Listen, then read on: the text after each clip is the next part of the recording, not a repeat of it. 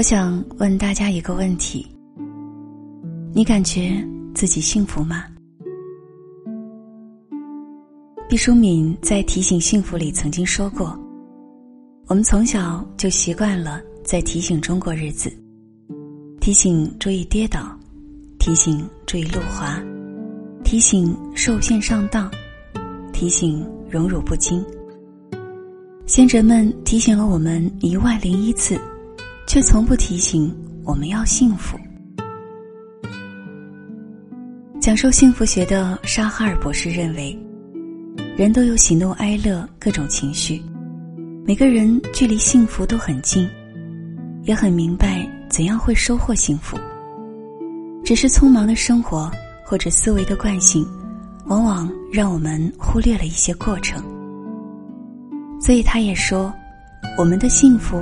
需要被提醒。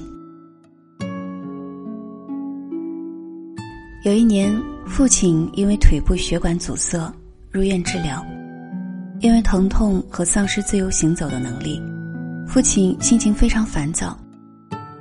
一天，老友徐伯伯到医院来探望，见他一脸愁容，徐伯伯微笑着说：“生病确实让人很痛苦，但是你想一下。”这块血栓，如果是栓到你的脑血管里面，你现在就不只是不能走路这么简单了。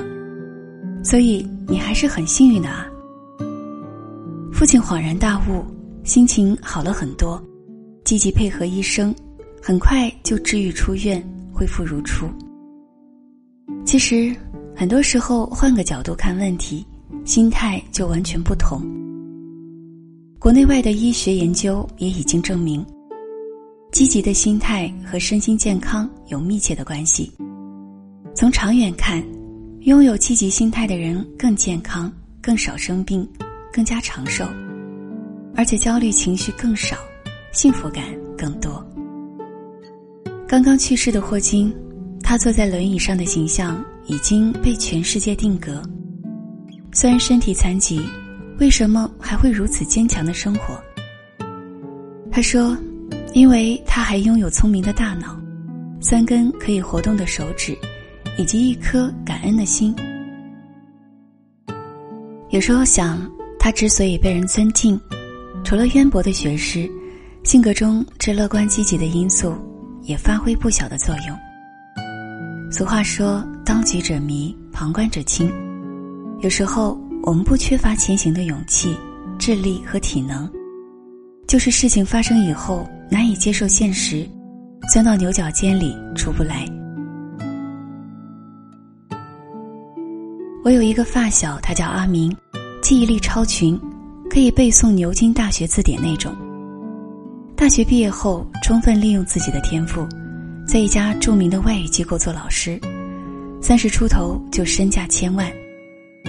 我总是跟他开玩笑说：“你就是上帝不公平的实际例子。”但天也有不测风云，他这不菲的财富在一波股市的动荡中转眼丧失殆尽，辛苦赚来的钱就这样烟消云散。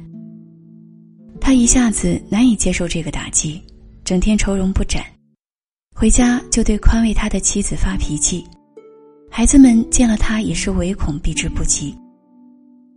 父母听说他这种状态以后，也急得病倒了。他这样颓废了一段时间，直到有一天，一位高中毕业就打工的同学见到他，跟他说：“你现在才三十岁出头，就你这聪明的脑袋有几个？何况你身体壮得跟牛一样，你老婆从你没钱就一直陪着你，现在不离不弃，还有两个可爱的孩子，活泼健康。”你多让人羡慕啊！你拥有的都是无价之宝，失去的和这些相比算什么呢？一盆水泼醒了他，终于振作起来。经过多年的打拼，东山再起。每个人都是思想的产物，思想不容置疑的决定命运。人类进化的结果就是，我们永远都在寻找问题，解决问题。其实，这个世界永远都不会改变，能够改变的就是我们的态度。人和人之间的差异，有时就表现在这点上：对现实接受的越快，对自己就越加接纳，幸福感就越强。有时人们对自己的幸福熟视无睹，总是把眼睛看向别人的幸福。其实，你所拥有的正是别人所羡慕的。前段时间，小文因为老公出轨闹得不可开交，后来她为了孩子想冷处理，没想到老公提出离婚诉讼，她的委屈和斗志立马被激发出来。拿出了秋菊打官司的勇气，决定跟老公对抗到底。两个人在关于财产分割、孩子抚养权以及抚养费上争论不休。小文甚至说：“如果一审对他不利，他就要二审，一直打下去。既然他无情，我也不能让他好过。”然后他工作也不要了，请了律师反复出庭，回家还要照顾孩子。在漫长的庭审过程中，情绪多次崩溃，最后终于病倒了。病床上，他看到刘震云的小说《一句顶一万句》里面的那句话：“日子是过以后，不是过以前。”醍醐灌顶似的醒了。看着床前年幼的孩子，小文突然明白，夫妻之间如果缘分已尽，大可不必继续纠缠过往。过去的只能是属于沉默成本。他跟我说：“我要是病倒了，孩子不就没有妈妈的关爱了吗？”于是他果断采取了庭外和解的方式，保住自己最想要的孩子的抚养权，放弃了很多财务方面的要求，快刀斩乱麻，结束了两个人旷日持久的离婚大战。现在看着他神采奕奕的样子，真难以想象以前他那副怨妇的模样。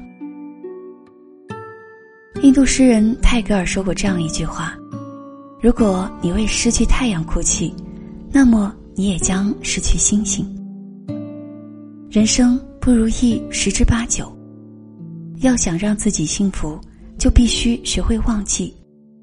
人生需要拿得起，更需要放得下。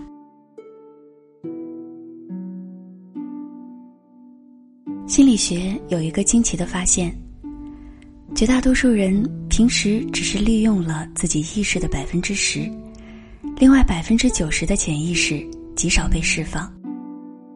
只有一个恰当的时机被激活，才能像决堤的洪水一样喷涌而出。芸芸众生，没有哪个人不是负重前行。我们经常会注意到别人头顶上的光环。羡慕别人怎么这么好命？